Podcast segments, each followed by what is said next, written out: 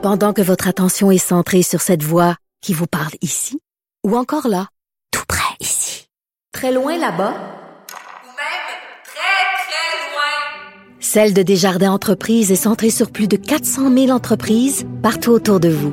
Depuis plus de 120 ans, nos équipes dédiées accompagnent les entrepreneurs d'ici à chaque étape pour qu'ils puissent rester centrés sur ce qui compte, la croissance de leur entreprise.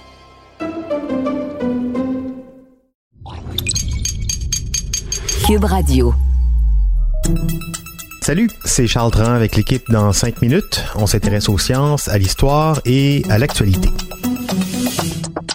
Aujourd'hui, on parle de croyances. A priori, ça fait partie des choses qui distinguent les humains des autres espèces vivantes, hein, notre capacité à croire, à réagir à autre chose qu'une réalité tangible qu'on voit devant nous. La religion, les superstitions, le paranormal, la magie, les croyances ratissent large. Et depuis quelques années, on y associe même les fausses nouvelles. Croire en Dieu, croire que le coronavirus est transmis par la 5G ou croire que des personnes sont capables de communiquer par télépathie tout ça, ce sont des croyances de nature très différente, bien sûr, mais qui obéissent à des processus psychologiques similaires. Pourquoi est-ce qu'on croit? Comment ça se fait que notre cerveau accepte de croire sans preuve? Pourquoi certains vont croire et d'autres non? Baptiste Zapirin a fait ses recherches en quête de réponses crédibles. Notre cerveau nous joue parfois des mauvais tours. C'est une image, bien sûr, hein. notre cerveau n'a pas d'intention malveillante, mais si on avait du mal à saisir la métaphore, si on croyait réellement que notre cerveau est un être distinct et autonome doté d'une volonté propre, eh bien c'est qu'on serait victime d'un biais cognitif bien connu, le biais d'intentionnalité. Alors il se manifeste souvent quand il se passe quelque chose de négatif. On a du mal à accepter qu'il pourrait s'agir d'un simple accident, d'une erreur, ou juste un enchaînement d'événements physiques sans le moindre sens ça a été de découvrir qu'il y avait des, puissances qui agissaient et euh, qui agissaient euh, euh, hors du regard. Hmm. Hein, et, d'avoir, de prendre connaissance de leur... Nous avons besoin de trouver du sens à ce qui se passe, et cette réalité-là est trop frustrante. On préfère alors conclure à l'action mal intentionnée de quelqu'un. Ben oui, parce que il faut comprendre que les réseaux louches ont parfaitement compris euh, comment fonctionnait Comment fonctionnait le pouvoir. Mhm. Et ils, sont, ils se sont littéralement euh, accrochés dessus. Hein? C'est comme les, poissons pilotes sur un requin. Oui, bien sûr. OK. C'est par ce biais qu'on pourrait dire aussi que la pandémie de Covid a été volontairement déclenchée par des gouvernements, par des élites, même sans preuve, ou euh, qu'il s'agit de la nature qui se vengerait. Des biais cognitifs, on en a plein, pas facile à maîtriser, et qui nous pousse à confondre vérité et croyance infondée. On parle là donc de croyance sans preuve, hein, peu importe la nature de la croyance. If anybody want to make one guess as to where the first completely blanketed 5G city in the world was. Exactly. On a le biais de confirmation. Chaque fois que notre cerveau voit une information qui va dans le sens de ce qu'on a envie de croire, il envoie une dose de dopamine et ça nous fait du bien. My concerns over 5G. There is no virus in my eyes because everywhere they're turning on 5G is where this so-called virus is coming now. Par contre, il oublie de réagir sur les autres informations qui contredisent notre croyance.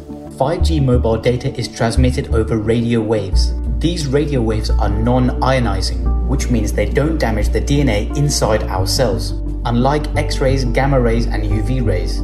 Autre piège cognitif, notre difficulté à imaginer les grands nombres.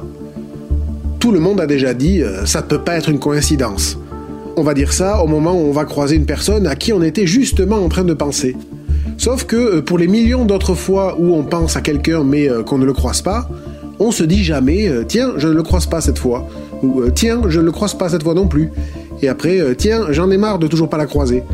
Bref, on n'examine pas le problème dans sa grande globalité et on saute aux conclusions. On n'a pas le choix, parce que tu peux pas étouffer la vérité. La vérité, là, c'est. Tu sais, si tu appuies dessus, là, il va en sortir deux chaque part. Tu peux pas l'étouffer. En fait, on pourrait résumer tout ça au fait que notre cerveau a deux manières de fonctionner. Le raisonnement intuitif et le raisonnement analytique. L'intuition est plus accessible, plus rapide. Elle se base sur nos émotions, sur notre mémoire aussi. On voit un homme mort avec une femme à côté qui tient un couteau ensanglanté. ah ben on est sûr que c'est elle la coupable. Alors que le raisonnement analytique, ben, c'est celui de l'enquêteur qui ne va pas s'arrêter aux premières impressions, qui va analyser la situation, interroger tout le monde, qui va se demander si cette femme n'a pas en fait enlevé le couteau du corps de la victime pour essayer de l'aider. Le raisonnement analytique est plus lent, pas facile à activer. Il fait la distinction entre croire et savoir. L'éducation tend à renforcer le système analytique.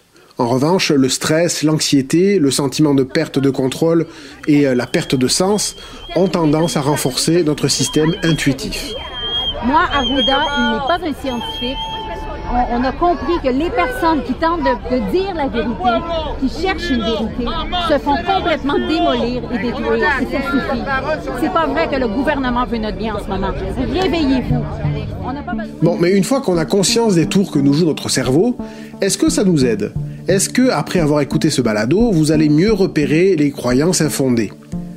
Eh bien, la réponse est oui. Le fait que le niveau de croyances infondées diminue considérablement avec le niveau d'études en est une preuve probable.